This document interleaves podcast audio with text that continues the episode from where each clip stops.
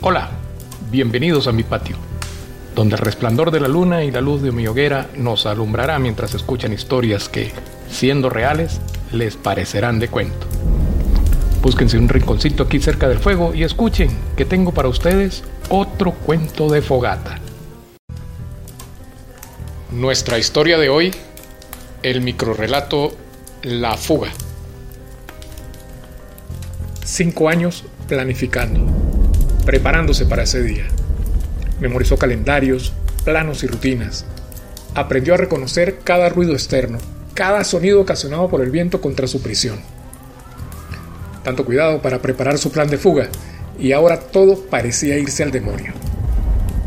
Allí parado en la calle, a medio centenar de metros de la libertad, el miedo más profundo le paralizaba al observar con terror lo único que no había previsto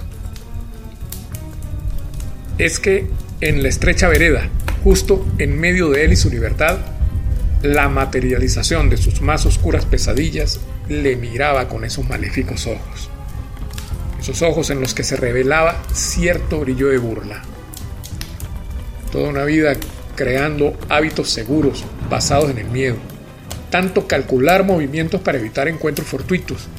Y allí estaba el maldito mirándole, saboteando su vida una vez más. De pronto, aquel engendro del infierno dio un pequeño paso hacia adelante y aquella cosa asquerosa salió de su boca en búsqueda de quién sabe qué presa en la oscuridad. Y eso fue todo. De un salto dio la espalda a su enemigo y con la premura del que huye del diablo mismo, corrió a la seguridad de lo que antes consideraba su prisión y ahora veía como su refugio. En su cama, el hombre comenzó nuevamente a planear su fuga comenzó a registrar nuevamente planos, sonidos y rutinas. Pero esta vez tomó nota mentalmente. Para el día cero, asegurarse de que no haya sapos.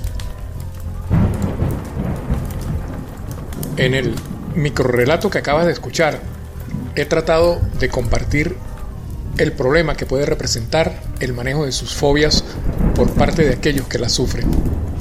En este caso, nuestro protagonista hace gala de una bufonofobia o miedo irracional y exagerado a los sapos incontrolable que es solo una de estos cientos de trastornos de ansiedad que hemos bautizado como fobias.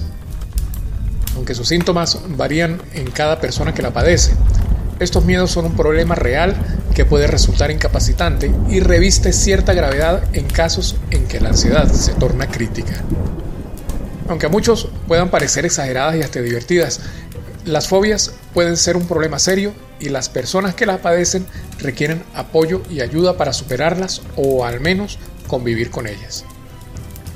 Para, saber más sobre las fobias, este, no temas googlearla y con tu explorador favorito. Tendrás cientos de sitios web donde obtendrás información sobre esta fobia en particular o del trastorno en general. Hasta aquí, amigos y amigas, la historia de hoy. Gracias por brindarme su compañía aquí en mi patio. La hoguera se apaga y pues debemos despedirnos. Pero por favor, regresen, que pronto les estaré esperando con otra historia. Otro cuento de fogata. Saludos.